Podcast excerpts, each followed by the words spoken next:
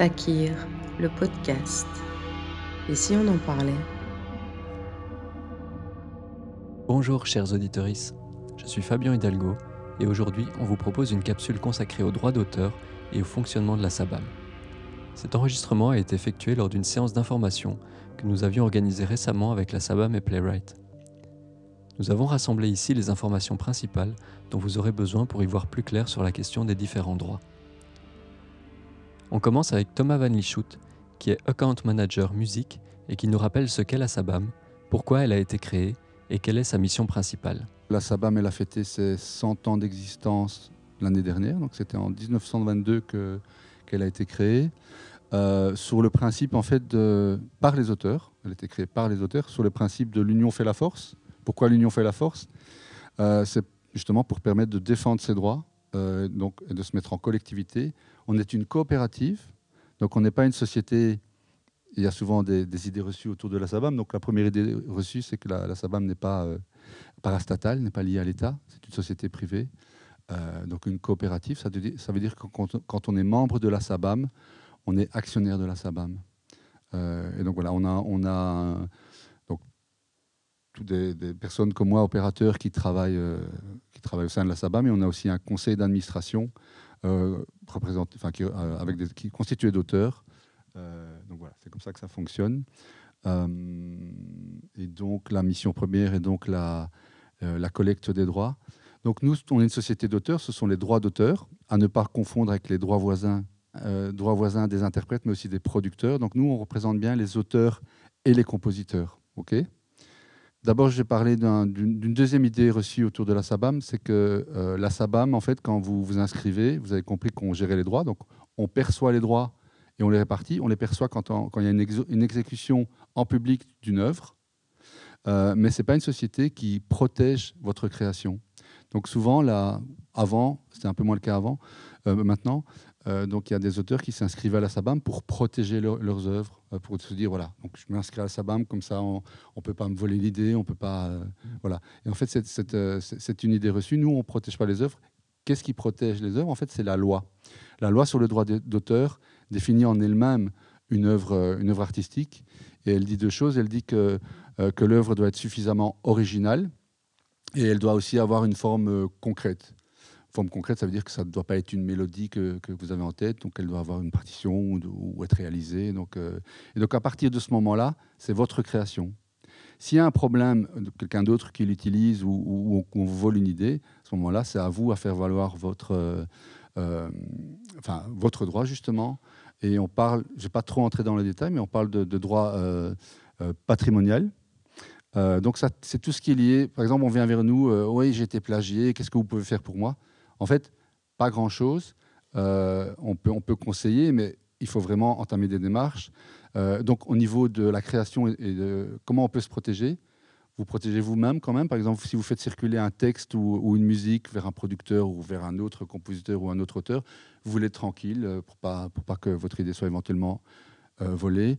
on, a, on a un site qui s'appelle onlinedepot.be qui permet de charger, c'est gratuit, charger euh, un texte via un Word ou un son. C'est une sorte d'archive en ligne euh, qui vous donne en fait une date d'antériorité de votre création. Euh, et donc, s'il y a un problème, en fait, vous devez réunir les preuves que votre, votre œuvre existait à tel moment et qu'une autre personne a, eu, a pu mettre la main dessus. Donc, vous avez eu un échange, une correspondance, vous avez une date d'antériorité, vous pouvez, vous pouvez aussi vous envoyez un recommandé, ça c'était à l'ancienne. À l'époque, on, acceptait des dépôts euh, qu'on faisait payer. Euh, donc ça, c'est toutes des manières de, se protéger pour éviter qu'on vole son idée. Mais, mais donc, ce n'est pas du tout le rôle de la SABAM. Nous, c'est à un stade après, c'est au moment où l'œuvre est prête à être exploitée, mais j'y reviendrai après. Et donc, euh, par exemple, quand une œuvre est mise sur YouTube, la date d'antériorité est d'office présente mais là, on entre dans autre chose. Euh, ce n'est pas de la protection, c'est euh, une utilisation sans votre consentement. Et donc là, je vais quand même juste euh, vous parler de l'autre, d'un concept important qui définit ce qu'est le droit d'auteur. Je vais quand même lire ce que dit la loi. L'auteur d'une œuvre littéraire ou artistique a seul le droit de la reproduire ou d'en autoriser la reproduction, de quelque manière ou sous quelle forme que ce soit, qu'elle soit directe ou indirecte, provisoire ou permanente, en tout ou en partie. Ce droit comporte notamment le droit exclusif d'en autoriser l'adaptation, la traduction, la communiquer au public. Bon, en gros, ça veut dire que c'est vraiment vous qui faites ce que vous voulez, entre guillemets, avec votre œuvre. Il faut, faut, venir vers vous pour tout type d'exploitation. Ce qui est important, c'est euh, ce droit comporte notamment le droit exclusif d'en autoriser l'adaptation, la traduction, la communiquer au public. La communiquer au public ou alors déterminer les conditions de son utilisation. Et c'est là que la SABAM intervient. Euh, et en fait, vous allez, en vous inscrivant à la SABAM, vous allez mandater la SABAM pour qu'elle gère vos, droits en votre nom. C'est ça notre rôle. Et donc, on accorde des licences, qu'on appelle des licences. Si je prends l'exemple d'une chaîne de télévision, on va négocier avec elle euh, le tarif pour pouvoir utiliser notre répertoire. Et donc, c'est vraiment ça. On parle d'un contrat de cession fiduciaire. Je ne vais pas donner trop de termes juridiques, mais cession fiduciaire, c'est euh, vraiment ça. C'est vous mandatez la SABAM pour, pour gérer vos droits à votre place. Alors, il, me vient une idée justement par rapport à ça. Donc, il y a souvent le cas, vous avez un concert et l'organisateur dit, bon, ce concert-ci, j'ai pas trop de sous, euh, c'est un peu de la prendre pour, toi, euh, on va on va pas payer les droits inscrits à la SABAM, mais on va on, va pas le déclarer ou on va pas voilà. Et donc euh, vous dites ok, il y a même un mail, il y a même peut-être un échange écrit entre vous. Mais en fait, le paradoxe entre guillemets, c'est quand vous quand vous êtes membre de la SABAM, justement, je, disais au départ que l'union faisait la force et que c'était une réunion d'auteurs justement pour pour que, celui qui l'utilise n'ait pas la décision. Voilà. Et donc, ça veut dire que l'exemple que je viens de prendre, c'est euh, même si vous signez un papier, le contrat que vous avez passé avec la SABAM euh, a, la primeur. Donc, vous ne pouvez pas. Euh, c'est pas à la carte, en fait. Donc, ça peut créer parfois des, des problèmes. Et c'est pour ça que je dis toujours, au moment de, de, l'inscription à la SABAM, il faut aussi un peu réfléchir quand c'est le bon moment ne faut pas que ce soit trop tôt non plus dans la carrière, parce que parfois quand on euh, tourne dans des petites salles ou autres, c'est vrai que certains parfois euh, sont réticents à payer la SABAM. Donc il faut réfléchir aussi au bon timing. Quand vous commencez à avoir des exploitations, euh, des concerts, quand, quand, vous avez des passages radio, parce que c'est nous, c'est toutes les exploitations en fait qu'on gère. Donc voilà, la question de timing est très importante parce que vous entrez dans, une sorte de entre guillemets système avec ses, avantages et quelques inconvénients, euh, qui, est par exemple celui-là, euh, de ne plus pouvoir décider de, de, en, fonction de tel ou tel type d'exploitation de, retirer ou pas vos droits. Ce qui peut poser problème aussi, par exemple, quand vous avez un disque que vous autoproduisez vous-même. Donc, vous autoproduisez votre disque, donc vous payez des droits à la SABAM. En fait, quand on presse un disque, euh, les auteurs et compositeurs qui sont euh, sur le disque doivent être rémunérés. Donc, si c'est vous à 100%, ça veut dire que vous allez devoir payer des droits à la SABAM, les récupérer neuf mois après, moins la commission. Donc, ça peut être un obstacle. Euh, mais pour ça, on a, on a quand même une, euh, une solution, une parade, c'est qu'il y a une exonération qui est possible. donc, voilà, on a quand même pensé à ce, mécanisme d'exonération et on a aussi des aides qui sont possibles pour l'autoproduction. J'en parlerai plus tard. Par contre, j'ai encore eu le cas il n'y a pas longtemps, quelqu'un qui autoproduisait lui-même son concert. Bah, paradoxalement, il devra payer les droits. On est en train peut-être de réfléchir aussi à une bourse. Alors la seule possibilité, euh, la seule exception qu'on fait euh, là où il ne faut pas payer de, droits quand vous organisez vous-même, c'est que c'est une sorte de choquer ce que vous faites vous-même. Il n'y a pas de ticket d'entrée. Il n'y a pas de sponsor, c'est que vos œuvres. Euh, là, là c'est une exonération. En tant que créateur ou créatrice, on mandate donc la SABAM pour percevoir les droits en cas d'exécution publique de nos œuvres. Mais concrètement, auprès de qui va-t-elle aller chercher les droits générés? Je vous ai dit que vous mandatez la SABAM pour celui qui utilise votre œuvre. Ce sont nos clients. Donc, on a deux types de, de contacts à la SABAM, les clients et euh, donc les membres et donc, les utilisateurs, c'est toute personne qui, qui utilise, enfin, qui rend public l'exploitation d'une œuvre qui est de, de notre répertoire, en fait. Que ce soit la radio, que ce soit la télévision, que ce soit un concert, que ce soit le cinéma, que ce soit les plateformes de streaming. Euh, donc, il n'y a pas beaucoup d'exceptions, mais effectivement, il peut y avoir des exceptions là où on n'a pas des accords, on conclut des accords. Euh, on a une liste sur notre site, euh, parce qu'en fait, on a un top 5 des questions sur notre site, et il y, y en a une qui revient, c'est avec quelle plateforme vous avez des accords. Donc ça change au fur et à mesure. Donc je parle pour le online. Facebook, à un moment donné, on n'avait pas d'accord, donc, donc ça peut fluctuer. Ça dépend aussi de... Ouais, il faut avoir pu fixer un accord. Il y a aussi parfois des nouveaux types d'exploitation. Euh, quand, quand, la RTBF est passée du, du, linéaire au non linéaire, euh, ou l'inverse, non, c'est ça. Euh, donc là, effectivement, il y a des renégociations qui sont possibles. Et alors, pour tout ce qui est concert, on, accorde des licences. Soit on a des utilisateurs occasionnels, soit on, est, on a des utilisateurs à l'année. Par exemple, le botanique ne va pas, pour chaque concert, introduire une demande d'autorisation. Donc, on a des licences annuelles.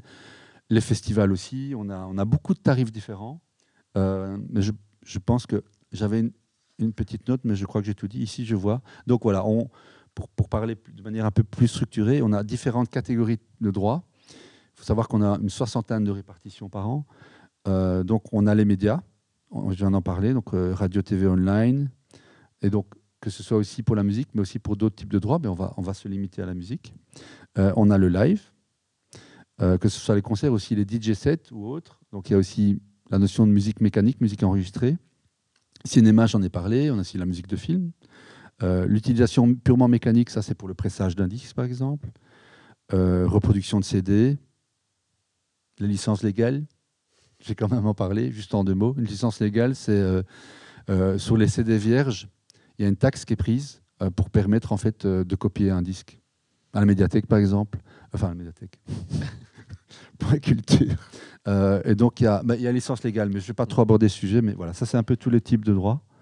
maintenant, en fonction de la, des rémunérations, il y en a qui sont plus grandes ou plus intéressantes que d'autres. En effet, les rémunérations ne seront pas les mêmes selon que les œuvres seront diffusées sur une radio nationale ou locale, jouer sur la scène d'un grand festival ou d'une fête d'entreprise. Alors, nous avons vu ce qu'était la SABAM et quel type de droit était perçu. Mais avant de pouvoir toucher quoi que ce soit, il faut évidemment s'inscrire. Thomas nous détaille le processus permettant de devenir membre et comment fonctionne la répartition des droits. En deux mots, en fait, ça s'est beaucoup simplifié ces derniers temps. Euh, maintenant, c'est en ligne, ça peut être assez rapide. Vous inscrivez à la SABAM, euh, vous devez, avant il fallait déposer cinq œuvres, maintenant une suffit avec une preuve d'exploitation. S'inscrire à la SABAM, ça coûte 75 euros de frais administratifs. Et vous payez la part sociale dont je vous parlais, puisqu'on est une coopérative, qui est de 31 euros. Vous pouvez payer une part sociale totale qui est de 124 euros. Là, c'est par exemple pour voter euh, ou pour, pour euh, intégrer un conseil d'administration ou autre. Mais en général, quand on démarre, on paye sa part sociale. Donc 106 euros pour s'inscrire. Il n'y a pas de cotisation annuelle. Et on s'inscrit pour avec son répertoire. Donc la deuxième étape, fondamentale, c'est la déclaration des œuvres, évidemment. Donc la déclaration des œuvres, c'est vous êtes créateur euh, d'œuvres, et les œuvres, ce sont les cartes d'identité, en fait, si vous voulez, euh, de ce que vous produisez de manière créative. Et, ça, donc nous, pour permettre de faire le lien entre la perception d'une... Enfin, il y a l'exploitation de l'œuvre, donc on perçoit et on répartit. Mais évidemment, c'est indispensable que, que, cette œuvre soit déclarée. Euh, voilà. Et donc, on prend l'exemple, vous êtes seul à 100% auteur-compositeur. Eh bien, euh, si on prend l'exemple d'un passage radio qui rapporte, je sais pas moi, 3 euros la minute, eh bien, ces 3 euros iront intégralement sur votre compte, dans votre poche. Si vous êtes à deux, euh, ben donc euh, vous êtes à deux, par exemple, à parts égales, en co-auteur, là vous aurez la moitié de 3 euros chacun et ainsi de suite. on peut avoir des clés de répartition complexes. Euh, alors la clé de répartition, euh, donc elle est, elle est, libre chez nous. Donc elle est par défaut, en fait, si vous ne mettez rien, ce sera 50-50, mais en fonction de votre apport créatif, euh, bon, prenons ça comme un gâteau, donc vous, vous définissez quelle est la part de chacun, auteur, compositeur, on a aussi arrangeur, on a aussi adaptateur pour un texte. Bon, je vais peut-être pas trop détailler, mais c'est quand même la base. Mmh souligner en fait aussi, parce que je suis peut-être aussi, là pour donner deux, trois conseils, c'est fondamental, ça je vous l'ai dit, et souvent même des, membres, des auteurs-compositeurs aguerris ou expérimentés, euh, ils attendent que leur morceau euh, soit sorti en disque ou mis en, sur, une, plateforme pour le déclarer alors qu'il le joue déjà en concert. il arrive souvent qu'on teste des morceaux euh, en concert et, et qu'on les... En fait, pour, si je prends l'exemple d'un concert, pour correctement répartir les droits, on, a besoin de savoir, l'organisateur va nous transmettre le contenu de ce qui a été joué. Il y a 10 morceaux, euh, ils sont déclarés, vous l'avez fait au préalable, il n'y a pas de problème. Mais s'il y a un morceau que vous testez qui n'a pas été déclaré, nous, ce qu'on va faire, c'est qu'on va 10 morceaux, sur chaque morceau, il y a un montant qui va se mettre, on va forcer ce morceau chez nous dans notre base de données, ça veut dire qu'on va lier une somme d'argent à un morceau qui n'est pas déclaré. Ça veut dire que ça pose problème, ça veut dire qu'après, il va falloir faire le lien, qui n'est pas forcément automatique. Je ne vais pas trop entrer dans les détails, mais il y a moyen de récupérer. Euh, on a, oui, donc ce qui, est, fondamental, je parlais de la déclaration, ce qui est fondamental pour nos auteurs, compositeurs, nos membres, c'est de bien maîtriser leur service en ligne, leur espace MySabam. Et donc, pour déclarer, c'est via MyWorks. On a aussi un service qui s'appelle Played and Unpaid, où on met toutes les listes des œuvres qu'on n'a pas identifiées. Et là, éventuellement, vous pouvez la retrouver et vous nous signalez Ah, mais ça, c'est la mienne. Et en fait, je l'ai déclaré après, mais il faut faire le lien. Vous voyez que c'est un peu compliqué. Le meilleur moyen de s'assurer que la SABAM a bien connaissance de l'exécution de vos œuvres, que ce soit un passage radio ou lors d'un concert par exemple, c'est d'en faire la déclaration via l'outil MySabam. Pour les concerts, on peut créer des playlists qui pourront être réutilisées pour d'autres déclarations.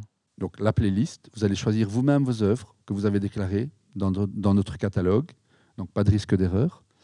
Euh, bon, la première fois, c'est peut-être un peu plus long, donc vous, donc, donc vous faites, vous sélectionnez. Si c'est toujours les mêmes œuvres et que vous avez une tournée, eh bien, vous gardez ça et puis vous, vous récupérez la même playlist et vous ajoutez le lieu, la date en Belgique. Et donc, si on n'a pas reçu euh, le, donc l'information ou, le contenu de l'organisateur, on va utiliser euh, votre playlist et ça évite des retards ou des erreurs. Ça arrive quand même relativement souvent. En tant qu'auteur-compositeur, vous savez que parfois on oublie de vous demander la, la, playlist ou vous oubliez de le faire. Maintenant, évidemment, c'est informatisé. Donc, ça reste la responsabilité de l'organisateur, mais ça, c'est important. Et donc, une fois que vous avez fait ça, vous, vous limitez les risques d'erreur et de retard et vous bénéficiez chaque année de ce qu'on appelle, donc j'ai donné l'exemple euh, des droits qui sont payés après trois ans, ce sont les droits irrépartissables ou reliquats, enfin, il y a plusieurs noms, donc c'est payé en fin d'année. Donc c'est un complément qui vient sur, euh, sur ces droits-là, idem pour la, pour la télévision. Les musiciens et musiciennes ont souvent plusieurs casquettes. Compositeurs, compositrices, auteurs, autrices de textes parfois producteurs, productrices, voire organisateurs ou organisatrices de leurs propres concerts. Pour chacun de ces rôles, les droits et les obligations sont un peu différents. En organisant un concert où l'on joue ses propres compositions, par exemple, on doit s'acquitter des droits d'auteur qui seront reversés aux ayants droit, c'est-à-dire nous-mêmes. Oui, le, meilleur schéma, c'est quand tu ne t'autoproduis pas et que c'est voilà, c'est pas toi qui payes ton concert c'est l'organisateur. Mais effectivement, c'est compliqué, compliqué en termes d'image et, autres, moi, vous avez bien compris que j'étais de l'autre côté de, la chaîne, du côté de la répartition. Mais pour euh, un organisateur, c'est la crise. Euh, et en fait, il a beaucoup de postes. Chauffage, lumière, tout ça, c'est des, des, choses bien concrètes qu'on ferait. Mais les droits d'auteur, c'est quelque chose qui est beaucoup plus immatériel. Et je me rends compte qu'ils ont, ils ont du mal à intégrer, en fait. Euh, enfin, cette facture-là est, entre guillemets, plus douloureuse. et surtout que parfois, ils confondent aussi euh, interprète et, auteur, compositeur, ils disent bah, Attends, je t'ai donné ton cachet et en plus, tu vas être, tu vas être repayé. Euh, voilà, et la Sabam, enfin, elle intervient. Euh, bon, je ne vais pas utiliser le terme que, j'ai déjà entendu, mais. et en fait, ils confondent. Je, prenais parfois l'exemple de feu de Johnny Hallyday. Quand on le fait venir, on lui paye un cachet. ok, mais il, n'écrit aucun de ses morceaux. Donc, le cachet, il le paye, et les frais, on parlait de la rémunération SABAM, euh, donc la perception SABAM, va aller à tous les auteurs-compositeurs qui sont derrière chaque morceau euh, de Johnny.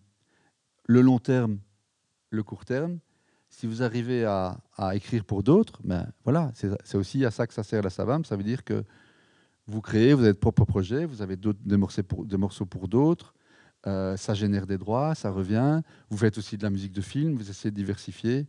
C'est comme ça que ça fonctionne en fait. Enfin, c'est comme ça que ça fonctionne.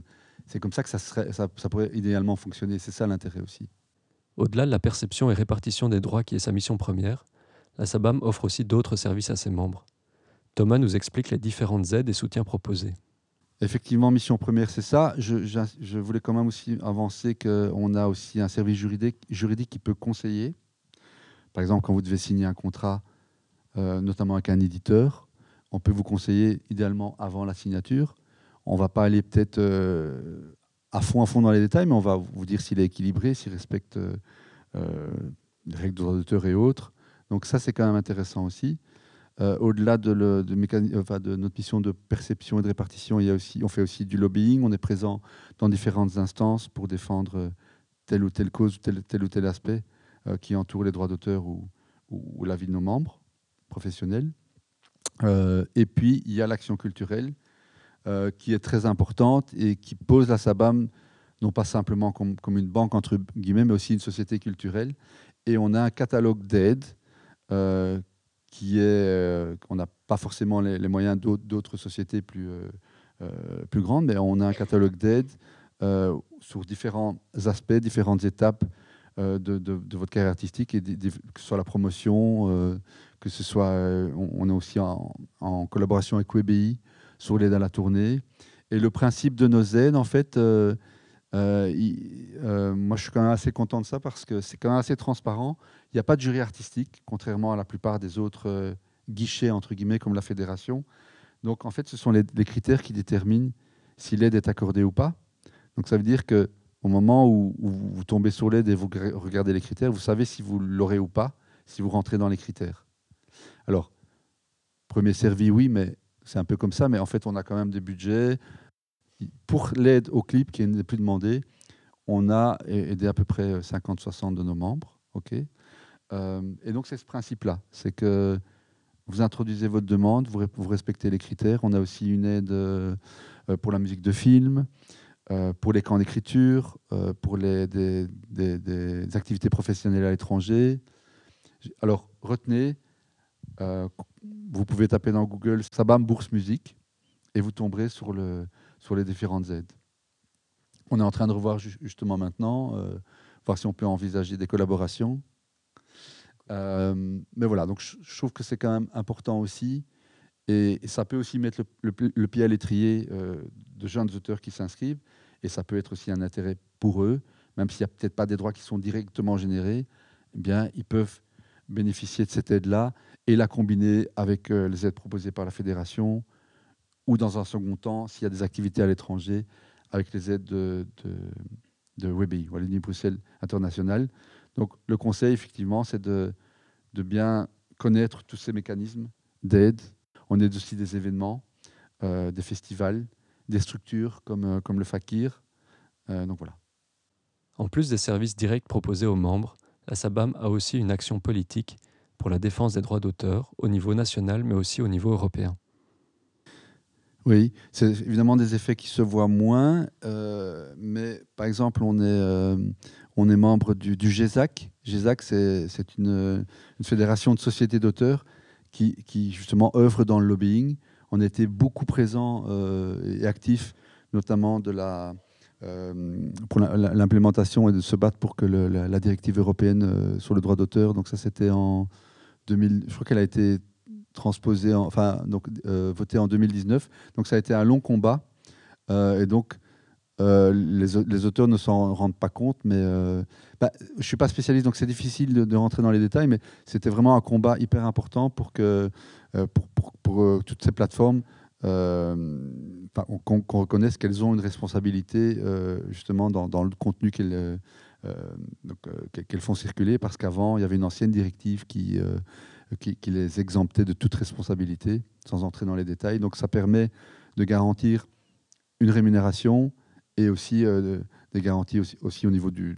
je parlais du droit patrimonial tout à, l'heure, du fait de, respecter aussi les droits d'auteur. Euh, donc il y a le GESAC, il y a la CISAC, mais ça c'est une confédération de sociétés d'auteurs qui agit à un niveau plus mondial, dans lequel on est présent aussi.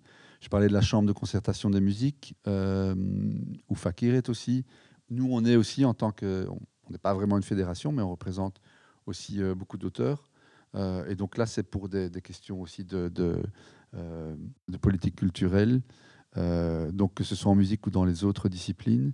On est aussi membre du Conseil de la propriété intellectuelle. donc il y a pas mal de choses qui se font à ce niveau-là.